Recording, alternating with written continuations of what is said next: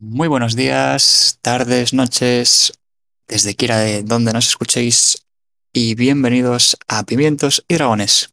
Yo soy Pabri y un día más a mi lado está Carlos o Rufio. Buenos días. Y bueno, este es el... mm, estaba pensando en qué episodio era, Once. creo que es... Once Sí, o- 11. Sí, pues 11 episodios ya, superando la decena. Y bueno, pues mes de febrero. Febrero interesante. Han pasado cosas, están pasando cosas. Están pasando cositas. Sí, pero no. No, No, no vamos a hablar de- ello porque realmente este no, no es el sitio ni, ni tenemos los conocimientos. Entonces, bueno, pues para, Vamos a ser justos. Yo no soltar- tengo, no tengo los cojones para entrar este- en este tema. es que para, para soltar las cuñadas de barrio, pues mm, Sí, no, yo, yo me callo. eso ya lo hacen otros. O sea que Nosotros venimos a hablar de cosas mucho más interesantes, como juegos. sí, vamos a aprovechar un poco hilando con, con el título de nuestro podcast. Pimientos y dragones, dragones y pimientos, dragones y mazmorras. No es una referencia al rol, el título. Esto que quede en claro. momento surgió porque sí y sonaba bien. Sí, pero también, bueno, pues somos jugadores de rol. Esto no le sorprende a nadie. No, la Pues verdad. Aunque eso sí, la verdad, éramos por separado, o sea, no, no compartíamos partidas ni nada. Hasta ahora. Sí, resulta que, bueno, hace unas semanas, Literalmente Eh, el mismo día que grabamos el podcast anterior, que dijimos, Sí, de "Ah, hecho- pues hoy vamos a por una birra, el día del último podcast, efectivamente, mientras pues tomábamos una cerveza, pues y dijimos, me apetece una partida de rol. Y dije yo, ¿eh? Mi última partida de rol quedó cancelada humillantemente. ¿Quieres ser mi Game Master? Sí, bueno, la cosa es que surgió de que los dos somos jugadores y teníamos el problema de que. Poco lo que pasa siempre, ¿no? Que sobran jugadores y faltan masters en el rol. Sí, porque a todo el mundo le da muchísimo por culo la idea de ser máster. Es lógico, ¿eh? Por una parte. Sí, no, ya, Porque- mucho texto. Dios mío. Sí. Y ahora mismo yo que estoy preparando un poco eso, te puedo decir que, que efectivamente demasiado texto. Ya no, ya no, ya no se vale seguir corriendo. ¿eh? No, no, no, sí, yo no tengo, no tengo problema con ello, pero simplemente es eso que es como un sistema, yo creo que está bastante, en verdad está bastante obsoleto el, el sistema, o por lo menos el jugar como se diseñó para que debía ser jugado, porque pensémoslo, eh, Dragones y Mazmorras, ¿cuántos años tiene ya? Hostia. De lleva desde los 70, 80. Debe rondar eso los 40, 50 años ya, desde su primera edición. Entonces, O sea- es lógico que a pesar de que haya revisiones y, y nuevas ediciones que ya van por la quinta, pues al fin y al cabo las reglas bases, la base, la base del juego, pues sigue siendo relativamente la misma. Y claro, pues al fin y al cabo lo bueno que tiene el rol es que siempre te da pues esa libertad de, de adaptar a una nueva forma de jugar, dependiendo de, de quién sea el máster, quiénes sean los jugadores. Y eso yo creo que es una ventaja bastante grande que te da. Yo en este punto, por ejemplo, puedo decir, hay una cosa que yo siempre he querido hacer, y eso, esto ya lo sabes. Es un poco spoiler para cualquier persona que vaya a, jugar en mi partida, pero bueno, creo que ninguno de mis jugadores compañeros nos escuchan, así que no debe ser un problema. Eh, yo llevo toda la vida queriendo hacerme este personaje en concreto, y hasta ahora nunca he podido. Por la sencilla razón de que no existía en otros, en otros juegos y nadie me ayudó a implementarlo yo me quería hacer un cambiaformas. Pero este cambiaformas no, no, es, no es un druida que se convierte en animales. No es tan fácil. Yo quería hacer una mezcla extraña entre el parásito de Parasite, Jake el perro y Monkey D. Luffy. Quería hacer una cosa amorfa que pudiera cambiar de forma en cualquier momento que gustase, pero no, no en el sentido de ahora soy esta cosa y ahora soy esta otra, sino en la propia manipulación de la materia, de utilizar la materia de su cuerpo para hacer diferentes cosas. Y como nadie tuvo los cojonazos de pasarlo por, por la picadora, diseccionarlo y simplemente empezar a jugar, pues no he podido hacerlo. Hasta que llegó aquí el compañero. Pero ¿qué pasa? Que yo creo que mucha gente está demasiado... Se ha metido demasiado a las normas de los juegos. Porque en parte dicen, esto no existe, así que no lo puedes hacer. Y digo, a ver, pero es que el punto de las partidas de rol, desde siempre, desde el punto donde se inventó, es hacer un poco lo que te dé la gana. Sí, el tener la capacidad de crear un personaje que tú, con el que tú estés más o menos identificado, interpretarlo y no, por así decirlo, no ser el... O sea, eres un poco el protagonista de tu propia historia, pero no eres el dios de tu historia, que eso es lo interesante también del, rol. Es decir, yo puedo controlar hasta cierto punto lo que pasa. Claro, es decir, tú si dices te cae un rayo y te mueres, pues me cae un rayo y me mueres. no puedo nada para evitarlo. Y es que no sé, si hay que meterse en, cosas tipo, esto no existe, así que no lo puedes hacer, y digo, a ver, ¿cómo que no existe? Pues haz que exista, coño, esto no es real. Es, literalmente jugar al juego de cuando eras pequeño, de pues ahora me convierto en Goku y te tiro un Kamehameha a la cara y te mueres, ¿sabes? Pues es lo mismo, es, no sé, hazlo y ya está, que exista. Muchas veces es por, es más por pereza de, del máster, porque, a ver, que es, es lógico, ¿eh? que hay cosas que cuesta bastante implementar y si no tienes el tiempo o las ganas de, hacerlo, pues simplemente dices, no, mira, esto mm, vamos a hacerlo así sin más y, y nos quitamos problemas. Si, vas a ser máster, al final, no, no te lo digo por ti, porque tú te estás currando pila, pero si vas a ser máster, la pereza pues ¿qué quieres que te diga? Hay que dejarla un poco atrás. Y no lo digo por mí, sino porque es mucho trabajo ser máster. Si tú te comprometes a ser máster de una partida, que además es, bueno, es un compromiso bastante gordo, pues tienes que trabajártelo, ¿sabes? No puedes dejarlo en el aire. Yo, por ejemplo, me acuerdo que el que fue mi máster durante más tiempo, eh, sí que es verdad que tuvimos bastantes partidas con él y tal.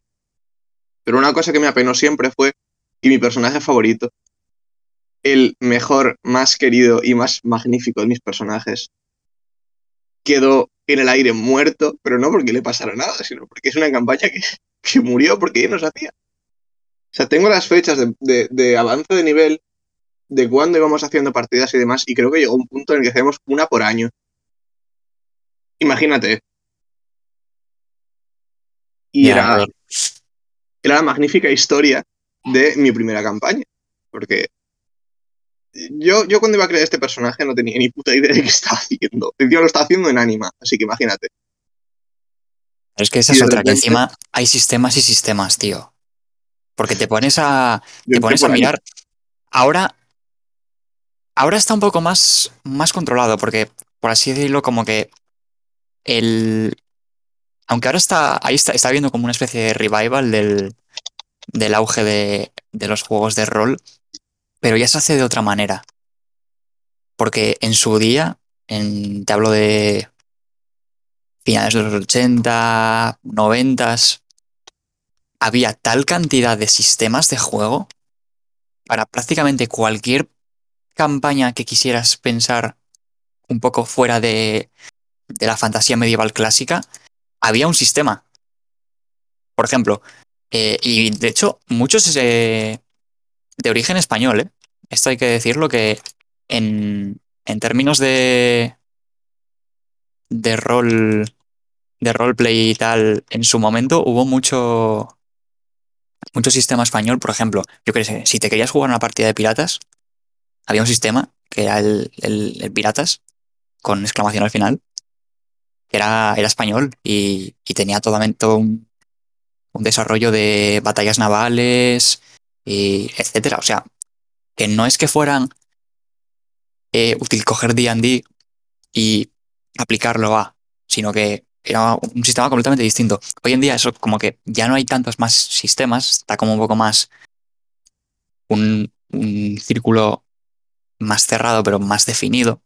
en cuanto a sistemas, de, pues por ejemplo, si quieres fantasía medieval, pues tienes D&D, tienes Resurgir del Dragón, que a mi parecer es un sistema casi incluso mejor que D&D porque tiene como te permite un poco más de tienes como más opciones realmente a la hora de sobre todo creación de ese personaje etcétera. Pero bueno yo como nunca he sido muy fan de, de ceñirme a, a, una, a una guía a un manual a la hora de, de, diseñar personajes y mundos que al fin y al cabo es lo que a mí me lo que a mí me gusta del, rol no, no es ni ni las peleas, ni, ni eso. A mí lo que me gusta es el, un poco por así decirlo, el, la narración, el, el conseguir conversaciones interesantes entre personajes, desarrollo de, de, las historias y sobre todo eso, el, el pensar un... diseñar un personaje, un personaje que sea, por así decirlo, coherente con, con el mundo en el que está, con, con su alrededor, que tenga un trasfondo, que ese trasfondo tenga un sentido, que ese trasfondo sea el que marque sus decisiones futuras, pero que a la vez tenga una, una evolución. ¿Sabes? A mí, como al final todo eso es lo que me gusta del, del rol, pues claro, pues a mí cuando me, me limitas la creación de personaje a eh, tienes que ser o un humano, o un orco, o un enano, o un elfo. Y pues me queda un poco corto, ¿no? Porque siempre a mí me gusta hacer mucho eh, ciertas bizarradas en partidas, sobre todo. Yo las no he, no he llegado a jugar nunca una campaña larga. Yo todo lo que he jugado como jugador han sido pues one shots y partidas de, de un día. Entonces, claro, ese tipo de partidas no te están pidiendo un personaje complejo que necesite un trasfondo enorme y que busque un desarrollo, porque lo más probable es que o bien muera en la primera partida porque es, va a ser la única y, y tienen que pasar cosas, o que eh, por estar jugando con, con gente que no está buscando eso y es totalmente comprensible, pues acaben pasando cosas que si quieres tomártelo demasiado en serio, pues no te lo vas a pasar bien. Entonces, me gusta crear personajes poco extraños, eh, interesantes, no que no sean muy troll, es decir, que sí que, que sean divertidos, pero divertidos tanto para mí como para el resto. No que quieran inmolar completamente el grupo a cada instante que puedan, ¿sabes? Sí, sí, sí, sí. Yo como jugador siempre he hecho... Es curioso porque la mayoría de cosas que he hecho, descontando las one shots, que siempre me he hecho un personaje que me gusta mucho a mí, que es el, un, un detective, que tiene, tiene el colismo y trabaja solo y tiene su, bueno, ese tipo de rollo, ¿no? Un detective solitario. Porque todas las que me he hecho de One Shot han sido de Call of Cthulhu y esto pega que ni con cola. Y el otro, pues es que me hice la campaña que yo cuando estaba haciendo mi personaje no tenía ni puta idea de qué coño estaba haciendo. Tiré un poco los dados a ver qué salía, me salieron buenas tiradas y dije, vale, tengo una idea. Vi cómo repartir los puntos. Yo le puse mucho a, creo que era Constitución, creo que, yo, creo que le había puesto. Y me dice, bueno, puedes hacer que tu personaje mida con esta altura, con, esta, con estos puntos entre 2 metros 10 y 2 metros 40. Y yo, verás, verás lo que voy a hacer. Total, le metí 2 me metros 40 de altura, 210 kilos. Ya. Hice un, Realmente hice un, hice un, un pedazo de montaña de hombre, tío, que era más músculo que persona le puse un pelo larguísimo, tipo, yo que sé, Madara de Naruto, de pelo recolor ahí granate profundo, y le volví loco. O sea, era, era Pancho Pérez Parker. Y era, era un puto loco. que era más divertido de jugar, tío, pero más divertido de jugar. Con proezas tan magníficas como dejar inconsciente al alcalde de una aldea nada más llega, traumatizar a un cura a base de describir cómo se ha estado follando a un pez y ha establecido un vínculo romántico con él. incluso peores, incluso peores. Creo que llegamos a coger un, un, caballero que estaba por ahí pues medio borracho. Lo atamos a un árbol, lo desnudamos y de repente empecé a actuar como si fuera su madre. y lo peor es que me siguió, que era un tío rollo súper importante, que era potente de cojones, de una organización, y estaba hecho para que fuera eso, un mago muy importante, muy fuerte. Y claro, la sorpresa es que me siguió el puto rollo. Cada vez que me encontraba por ahí decía, hola mamá, ¿qué tal estás? Y un plan, hijo, maldita sea, vuelve a casa. Era una campaña, creo que de lo más divertido que he jugado, porque había veces que no podía, no podía rolear bien, porque es que me empezaba a descojonar en medio de la partida de lo bien que me estaba pasando. Pancho Pérez Parker ha sido, sin ninguna duda, la mejor de mis creaciones. Iba a haber otra campaña, pero al final no. Bueno, quedó, quedó un poco ahí. Yo me había hecho una magnífica salamandra pasional que le mentía a todo el mundo, porque tenía como una magia para controlar fuego y hacer cosas con fuego. Y como una salamandra, le decía a todo el mundo, no, si yo soy un dragón, lo que pasa es que soy pequeño. Que es mentira. Es que le, quería colar a la gente cualquier cosa, ¿sabes? No sé, me gustaba muchísimo rolear y hacer un montón de pijadas, porque era eso. Eso era magnífico. No, pues ya, ya te digo, no puedo contar mucho porque, pues, y al cabo, pues, es spoiler, ¿no? Pero. A ver si. Entendible. Pero eso, como a mí lo que al final me gusta es, pues, un poco el, el currarme eso, el, el mundo, que tenga un sentido, que, que haya como una especie de incluso geopolítica y etcétera. No muy, no muy desarrollado, pero bueno. Es que no sé, me, me mola mucho la, la parte de rolear, no me, no me mola tanto ser ser jugador, ser, ser master, porque A ver, si te a mí- pones a ser master, es que a mí me, me quita toda la gracia, porque, ¿cómo, cómo te lo explico? Mi, mi parte favorita de una partida es ponerte a ti contra las cuerdas. O sea, suena feo, pero es la realidad. No, no, sí, yo lo entiendo. Pero quiero decir, obviamente también prefiero jugar. Lo que pasa que, pues me he encontrado con que para quizá mm, desarrollar un poco la parte que a mí me gusta del, del rol, pues igual tengo que probar a ser máster.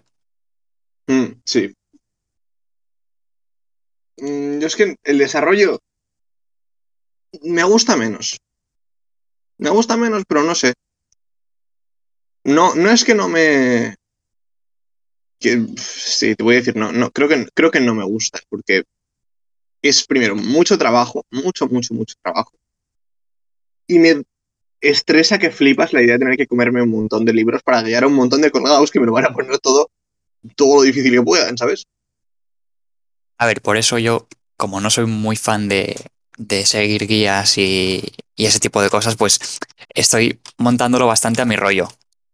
Claro, eso Pero mola. porque, por ejemplo, eh, tengo un compañero de clase que también es, también es roleplayer. Él, lo que pasa que él es- está haciendo, es jugador y tiene, tiene una campaña eh, larga. De hecho, ya llevan jugándola algún año. Y, y lo que me comenta es que su, su máster es muy, muy vieja escuela, muy de eh, tener en cuenta los turnos de ataque, de, de utilizar cuadrícula a la hora de, de los combates, que a mí eso es, por ejemplo, algo que me, me horroriza. O sea, el, el tener que, que contabilizar un escenario de un combate en una cuadrícula para los movimientos de los personajes, alcances y ese estilo, y es algo que de verdad no puedo con ello. A mí la idea me, me- estresa porque digo, ¿de verdad me vas a poner a contar por putos cuadros para meterle un puño a un tío? Me quita Claro, la es que-. Es eso. O sea, para mí le quita la gracia por eso, porque tienes que estar más pendiente como jugador de qué cosas puedo hacer desde un punto de vista, por así decirlo, como externo a la, a la acción.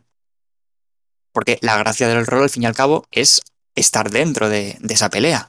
Entonces, si yo te enseño una cuadrícula de dónde está tu personaje, dónde está el enemigo, y sabes cuánto espacio puedes recorrer, pues es como que dejas de pensar más en lo que realmente quieres hacer y cómo quieres hacerlo, y te pones a pensar en, eh, vale, eh, voy a aprovechar que puedo, eh, tengo este movimiento por turno, puedo golpearle y retroceder sin que, sin que me ataque, porque se mueve más lento.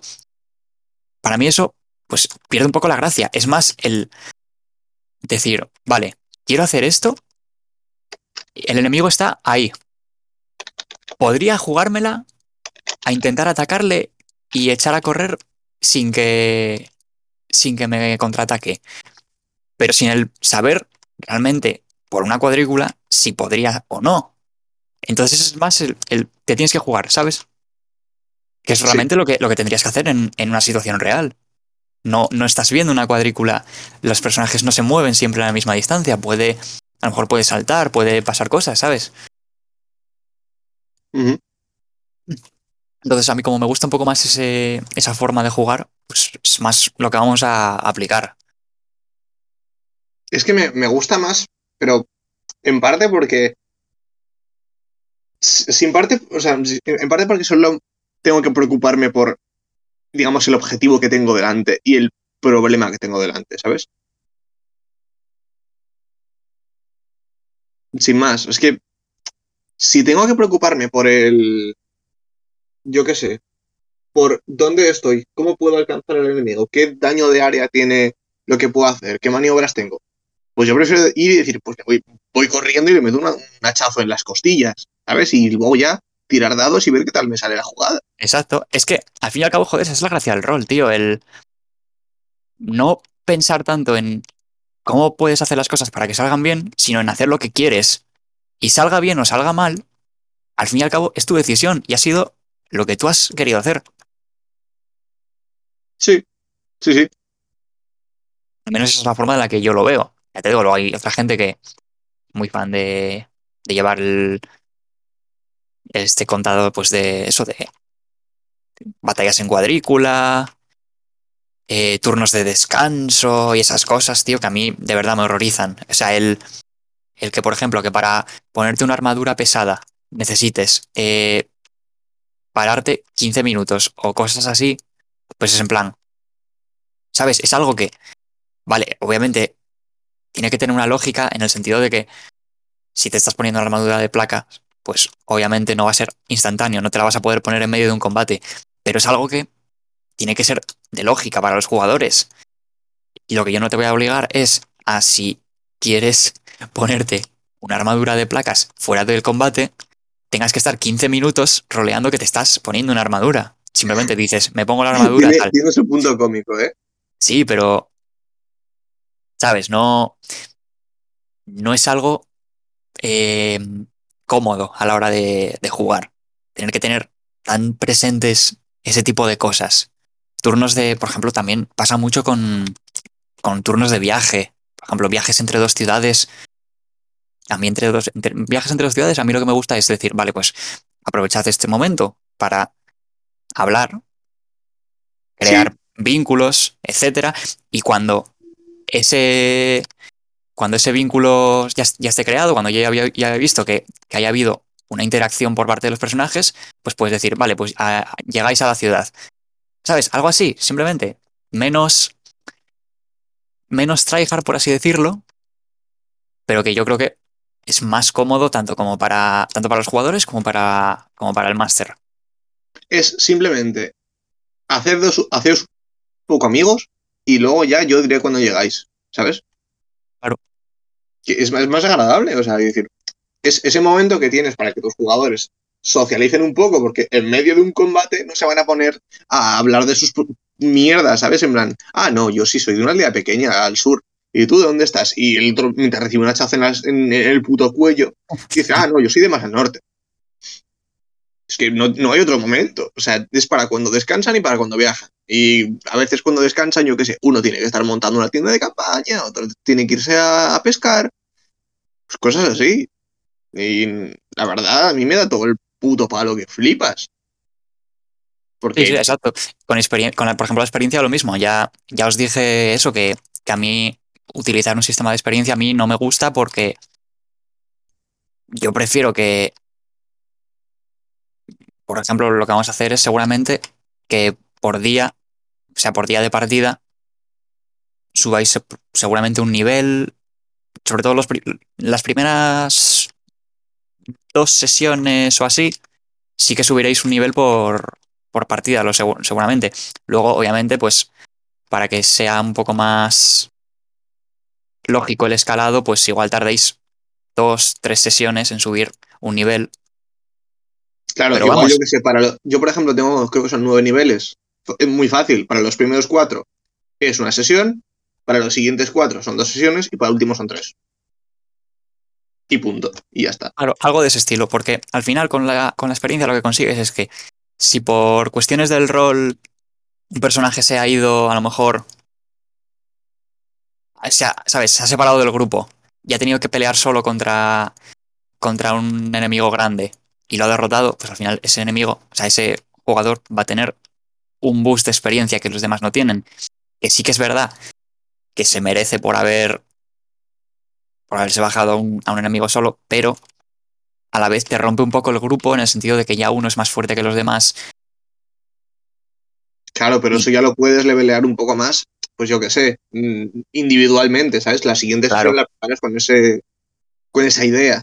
O que, por ejemplo, que no, vale, no gana, al no ganar experiencia, no puede subir más niveles que el resto del, grupo, pero a lo mejor ese enemigo que ha derrotado, pues eh, poseía un objeto o, o puedes, yo qué sé, eh, quitarle un diente y a lo mejor que ese diente valga muchísimo en una tienda o que te dé ciertas propiedades, ¿sabes? Algo que sí que te dé una ventaja, a una bonificación por el hecho de haberlo hecho, pero que no sea determinante para que haya una, una diferencia de nivel entre los personajes. Sí. Yo es que, por ejemplo, tengo un personaje que mm, a niveles bajos se mueve bien, puede hacer un poco de, todo y tal, pero ya sí, yo qué sé, diferencia. Pongamos que, que mi- otros personajes de mi grupo eh, tienen nivel 4 y yo pues me he ido a hacer el pijo y he subido un nivel extra, porque sí, pollas. Eh, nivel 5.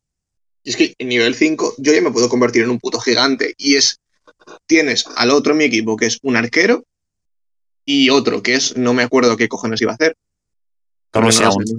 No Después, tengo, después tengo una reunión con él a ver qué, qué nos comenta. Y, y si tenemos esas circunstancias, digamos, y yo, pues yo qué sé, he subido un nivel más y me puedo convertir en un puto gigante, pues es que los dejo muy atrás. Porque es como, pues te meto un flechazo en el pecho y yo pues, te aplasto el puto cráneo, porque mido 15 metros de altura, ¿sabes? Es que es el- un nivel de diferencia es muchísimo, muchísimo, muchísimo.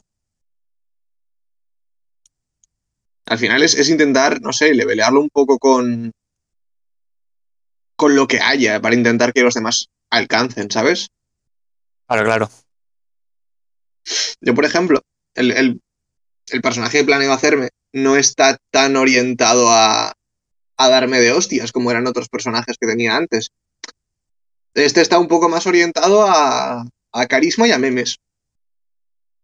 O sea, a, a lidiar todo por el rango del, del carisma, ¿sabes? Intimidar, seducir, amenazar, convencer, todo lo que tú quieras. Todo lo que tú quieras. Sí, un poco buscar una forma, Sí, tipo, decirlo, poco, poco habitual de, de encontrar la solución a, los problemas. poco habitual sobre todo para mí. es, en vez de llegar a una aldea y matar a todo el mundo, es llegar a una aldea y pues hacerme amigo de todo el mundo, follarme a todo el mundo y luego irme ahí con los bolsillos llenos y el corazón caliente, ¿sabes? Sin más. Porque merece la pena. Sinceramente, no, no, no tenía ninguna forma de hacer que, que un cambiaformas se convirtiera en una cosa de puro combate sin convertirlo en pues en la cosa de John Carpenter, ¿sabes? No sé, no me, no me apetecía hacer una burrada esta vez. Ya lo, ya lo haré cuando toque. Ya lo haré cuando. Burradas yo cuando toque. Pero hasta entonces ya. Ya, ya lo vamos a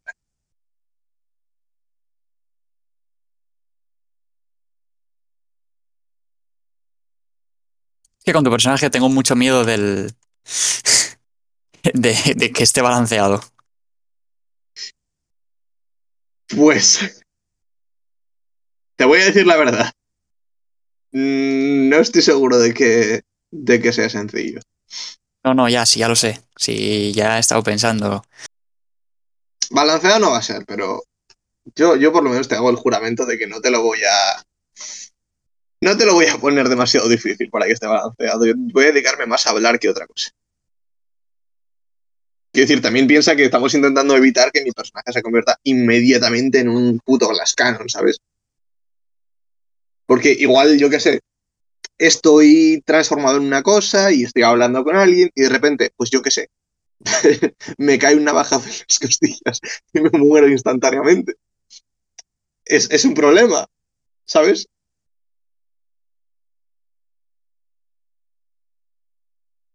Así que bueno, no sé. Eh, en otra línea de cosas, por fin, tras todas estas semanas, me he acabado el Bloodborne. Finalmente, lo he dominado al 100%. Y ha sido toda una experiencia. Por ejemplo, hay una cosa que era lo que yo quería marcar como el final de, de mi transcurso por este juego. Son las mazmorras de Cáliz. Yo sabía que al final de una de las mazmorras de Cáliz en concreto había el jefe final, digamos, el jefe tochísimo que se supone que era la reina de Yarnam. ¿Y qué hice? Pues me fui haciendo las mazmorras una a una con la intención de cargarme a la reina.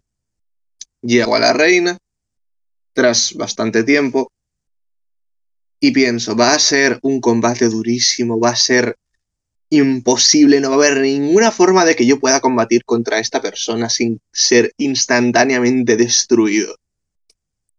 Así que lo que hice fue eh, busqué por la zona y encontré dos NPCs que podías invocar. Invoqué los dos, pensando, vale, me van a poder echar un poco de ayuda, pero seguramente va a ser esto un combate que se os va a destrozar al momento. ¿Cuál es el problema que tiene este jefe secreto, oculto, el que es supuestamente tan difícil de encontrar y derrotar? Pues que es... si tú le pegas, se le corta un ataque. Así que estábamos ahí entre tres putos, bueno, un jugador y dos NPCs, que parecía eso la primera escena de Kill Bill. Que encima la pobre reina va con un traje de novia y es que le estábamos dando una paliza entre tres. Total, me la cargué al primer intento y digo, bueno, pues llevo días intentando llegar aquí, ha sido muy estresante y al final, pues nada, XD. cerré, cerré Bloodborne ya para siempre, me completé el DLC también, que tenía... Es un DLC muy divertido, la mayoría de combates son muy interesantes. Hay un par de zonas que me llena los cojones hasta arriba porque me dan muchísima rabia. Pero en general, buen juego. Muy buen juego, me ha divertido. Le pondría un par de cambios. Pero bueno, está bien. Ahora entraré a Dark Souls 3, que también lo tengo ahí cogiendo polvo. Y veremos qué tal. Iré, iré comentando más o menos cuál sea mi avance en este juego. Ya me he ido informando más o menos de, de las mecánicas y de los cambios importantes que ha habido. Y bueno, eh, recientemente, no sé si ha sido antes de ayer o así, la salida de, de Elden Ring para los, los quemaillos de From Software. Por fin Uf. tienen ya su nueva droga. A mí me da. Me da miedo. Me da miedo. Porque yo esto siempre lo he dicho así. El, el que Elden Ring tenga un mundo abierto, yo desde que lo sabía, llevo con unas sospechas encima. O sea que está bien, que lo están vendiendo muy bien. A ver si no, no, si está teniendo unas notazas de la Virgen. Lo que pasa que, digo, como a mí no es un sistema de. No me gusta ni, ni el sistema de combate, ni, ni tal, no me llama mucho la atención. Este, por mucho que. Sí, vale, dicen que está más refinado, que es mejor, no sé qué, pero al final, pues me da un poco. No sé, me da un poco igual. Porque yo sigo viendo sigo viendo lo mismo, ¿sabes? Aunque me digan que es distinto, sigo viendo las mismas barras de vida, los mismos contadores de almas. O sea, para mí siguen haciendo el mismo juego, aunque sea distinto y mejor cada vez, pero para mí cada juego de From Software es el mismo. Sí, puedo entenderlo. Es que, a ver, Sí, que son muy buenos haciendo lo suyo, pero yo creo pero si ya lo que, no te gusta, Exacto. Y yo creo que a partir ya de esto, pues no sé. Como que ya han completado el cupo, ¿no? De, de las veces que puedes venderle Dark Souls a la misma gente. a ver, es verdad que tiene mejoras y demás, y tiene cambios, pero yo creo que es más la, la jugabilidad que la historia. Es literalmente ver cómo de... Yo a la historia no le hago mucho caso, pero no sé. Cada juego me atrapa por una cosa diferente. Por ejemplo, el, el Dark Souls en su momento, el original, me atrapó porque todo era muy grande, todo era muy llamativo, todo era muy así. Y luego, pues Bloodborne me atrapó porque dioses éldricos, Sekiro me llama también muchísimo porque pues porque samuráis, ¿sabes? Sí. Y mm, en parte, no sé. Yo lo que tengo sospechas con el Elden Ring me, me preocupa, pero por la única razón de que he visto muchos más malos mundos abiertos que buenos. Y yo cuando vi que era un mundo abierto dije, uff. Eso, Ya, pero es que cuando haces un buen mundo abierto es que no, no, hay, no hay comparación. ya, pero no era, no, no es tan sencillo. Porque tú te pones y piensas, a ver, ¿qué, qué tenemos? ¿Sabes? En, en estas opciones, digamos. ¿Qué podemos hacer con un mundo abierto para que sea mejor, para que sea más mejor hecho? Pues tiene que ser denso, tiene que tener cosas que hacer, tiene que ser tal, tiene que... Hay como muchas cosas que tienes que hacer de cierta forma. Pero si no lo haces así, el mundo se, se jode. Y es que es abarcar mucho, es intentar hacer más y más y más, rezando porque te vaya a salir bien. A ver, para mí tiene, tam- tiene también un poco de similitud con el, con el crear un mundo para una partida de rol. O sea, porque Sí, al final con un, con un, con un mundo abierto lo que estás buscando es una experiencia de que no solo estás haciendo un juego divertido y un juego con una historia coherente, sino que tienes que crear un mundo coherente. tiene que tener sentido, sí. Pero yo no me... Nunca me, he sentido muy tranquilo respecto a lo que es el Den Ring, porque me preocupa que se convierta en una especie de Skyrim, ¿sabes? Porque, a ver, tienes ahora el mundo abierto y yo qué sé, caballos. Suena raro, pero me gusta en cierto modo la linealidad de los juegos. Me gusta que tenga su, digamos, yo qué sé, en el Elden Ring tienes pues un montón de zonas, un montón de cosas que puedes ir, pues puedes entrar por accidente.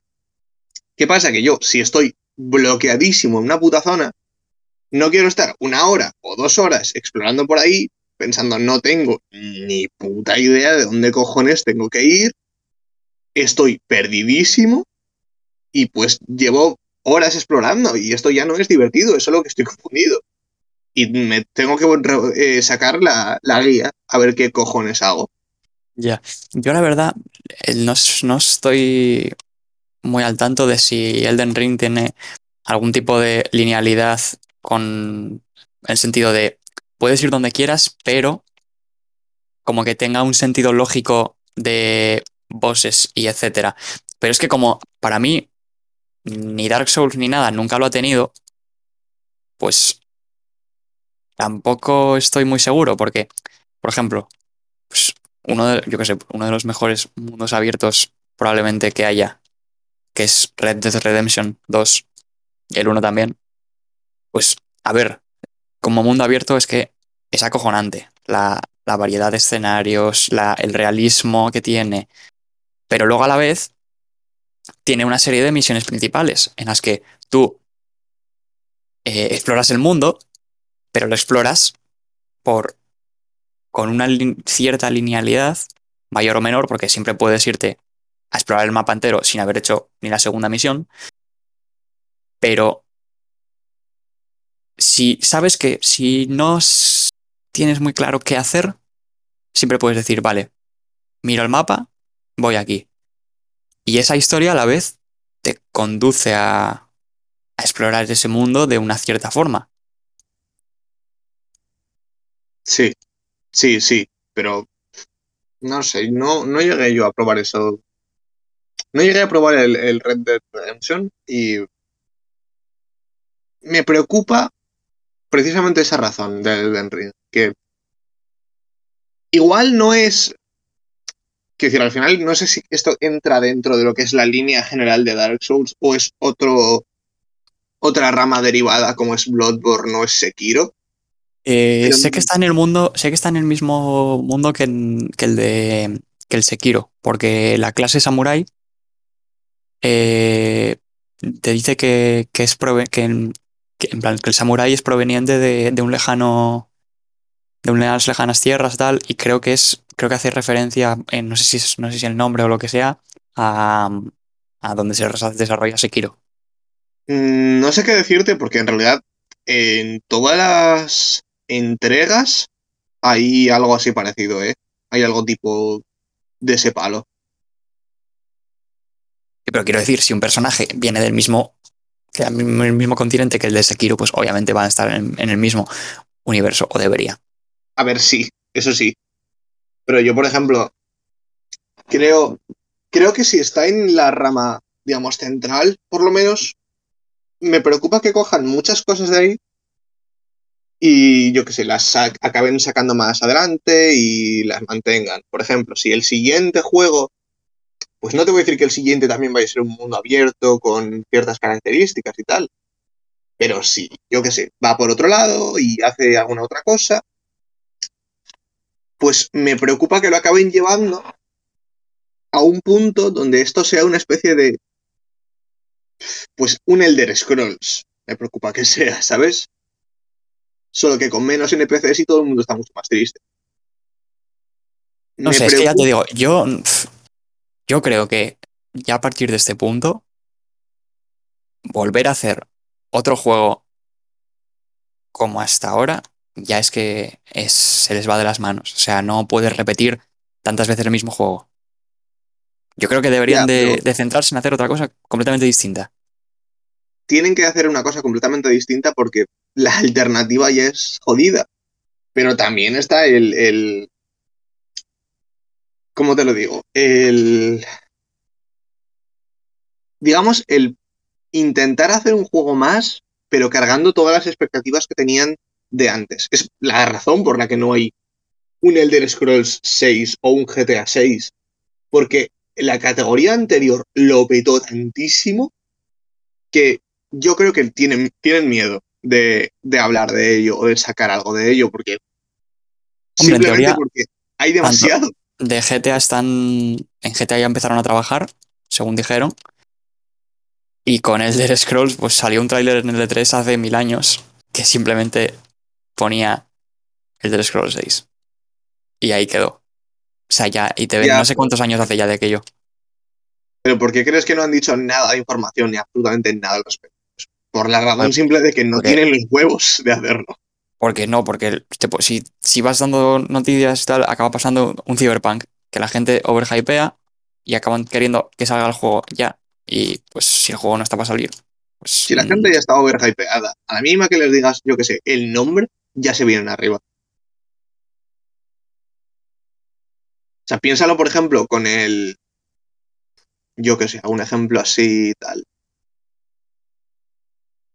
El. El Elder Scrolls 6. ¿Cuán- ¿Cuántas putas plataformas ha tenido el, el 5? El Skyrim.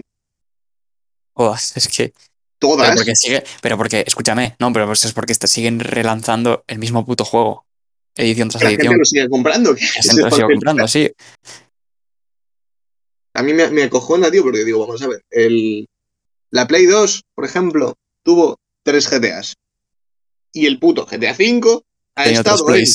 Tres plays. Y va camino de la 4 también. O sea, de 4. No, no, Porque no. Ya te digo. Están.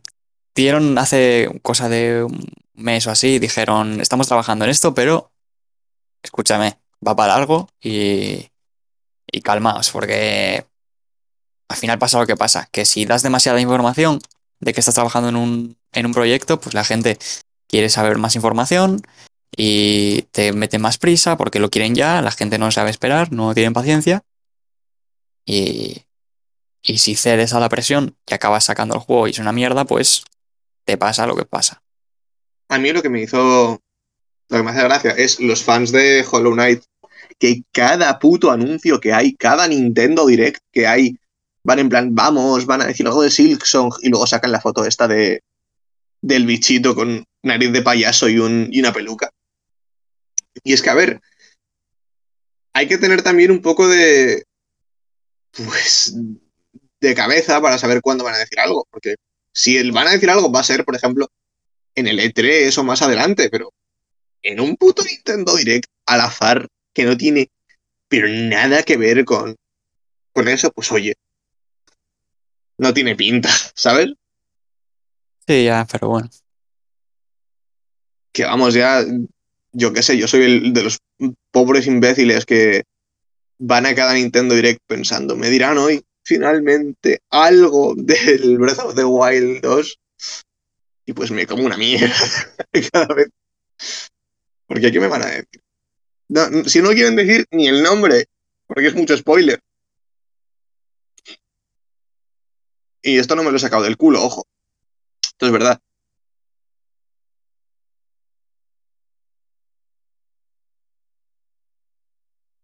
No sé, ya te digo. Todo muy complejo.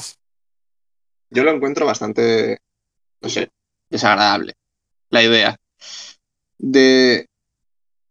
Quieren, quieren mantenerlo en secreto porque el nombre es mucho spoiler, pero es que al mismo tiempo no están diciendo nada. Hace la de Dios que salió el, el Breath of the Wild 1. Dicen que esto va a salir para la Switch, pero cada cosa que anuncian para la Switch, todo el mundo está en plan, eso no lo tira, pero ni de puta coña. No sé qué juego fue que anunciaron ahora. Que lo estaba viendo con un amigo y dije yo, esto la, esto la, la Switch no lo tira, pero, pero ni de coña. O sea, eso es la aplicación de barbacoa, ¿sabes? Y en teoría, no sé, la, la Switch está nueva, la, la OLED, lo único que cambia es la pantalla. O sea, no han cambiado componentes internos, creo, ¿no? No, no, no lo han hecho. Bueno, no O sea, Nin- yo tengo la Nintendo original, siendo. Nintendo, supongo. Yo tengo la original de las primeras ediciones, pero yo te digo que hay juegos con los que se calienta y se calienta mucho. No es que sea algo preocupante que empiece a echar humo, pero entiéndeme. Hay un punto ahí de. Y que es en plan, ah, sacas tu consola particular para sacar tus juegos particulares. Haz que al menos funcionen bien en ella. Sí, porque es- encima es cerrado de cojones. Porque no te van a. O sea, no te van, no te van a sacar los juegos de Nintendo para otras consolas. Jamás. Dios te libre de sacar un, un juego de. de Nintendo en otro lado. O de hacer un port o un fan art. Y no, no, y no, no lo hagas que te denuncian. No, te denuncian, te cortan la cabeza y te ejecutan en público. Es que es ridículo. Son muy lo- protegidos. de verdad, lo que, lo que yo no entiendo es que, si- que sigamos apoyando a Nintendo. En plan, que siga habiendo gente que apoya a Nintendo con todo lo que están haciendo. Porque cada vez demuestran que son peor empresa, sinceramente. O sea, dime qué buena decisión han tomado en los últimos años. O sea, Pues Nintendo ya, Nintendo ya- y ahorrar. Porque están Nintendo ya no, es, ya no es esa empresa de, de la gente amistosa y tal, joder. Eso se acabó desde. Pues realmente desde que, desde que murió Iwata. Pues sí. Pobre hombre, tío, lo que están haciendo con su compañía. No sé, en parte creo que Nintendo es muy protectora con sus cosas debido también al cómo está yendo el mercado de juegos ahora. Es decir, no hace mucho que hubo una compra masiva de, de cosas en el mercado. Pues Nintendo está empezando a quedarse abajo. Lo que bueno que tiene Nintendo. Es tiene que un mercado Nintendo- muy- Claro, Muy es que es eso. Es que Nintendo no, no compite en ese mercado. O sea, ve las peleas de Sony y Microsoft y dice, muy bien, eh, 100 millones de, de ventas en Japón. Sí, Es que es eso, es es Japón cerrado, o sea, subsiste a base, de Japón. Nintendo, principalmente.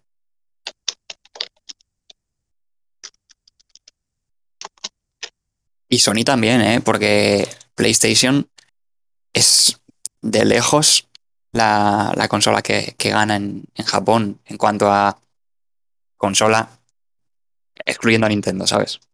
Es que en- yo creo que en tema de América y Europa, Microsoft tiene, tiene bastante peso, pero yo creo que en- más allá de las tierras asiáticas no, no tiene tanto. Porque es que allí es, no, es cual así, ¿eh? O sea, en Japón venden muy pocas consolas. Ya, pero porque allí pesa Pero- más pero lo que es de allí. Sí, Son muy cerrados para todo y especialmente cualquier producto que venga de fuera es, es peor. Porque, quiero decir, ¿qué vas a comprar? Lo de lo de un extranjero que no sabe lo que está haciendo y que no puede hablar de ti, de tu cultura, o de un juego de una consola que se ha hecho aquí y que tiene referencias a tu cultura por todas putas partes. Pues obviamente lo de aquí. Es. No sé, son cerrados hasta para eso. Y pues obviamente, gracias a eso es Nintendo, que no, no tiene la necesidad de, de competir. Porque, ¿para qué va a competir si es que ya está ganando? claro, es que Nintendo no compite, esa es la cosa. Pero porque No no, necesita competir. no necesita. sabe que no necesita mejorar ni siquiera. Sabe que aunque empeore, Es que empeora, porque vamos, el último Pokémon, mamina, chaval, y que le estén dando buenas notas, tío, es que es, no sé, saben que aunque empeore, van a vender, pero la, la de Dios. Que no hay nada que puedan hacer para que. para cagarla incluso. Porque la gente va a seguir comprando y es que les gusta. A la gente le encanta lo que, lo que juegan de Nintendo. Y aunque no les encante, lo van a seguir comprando. O sea que, ¿cuál es el punto?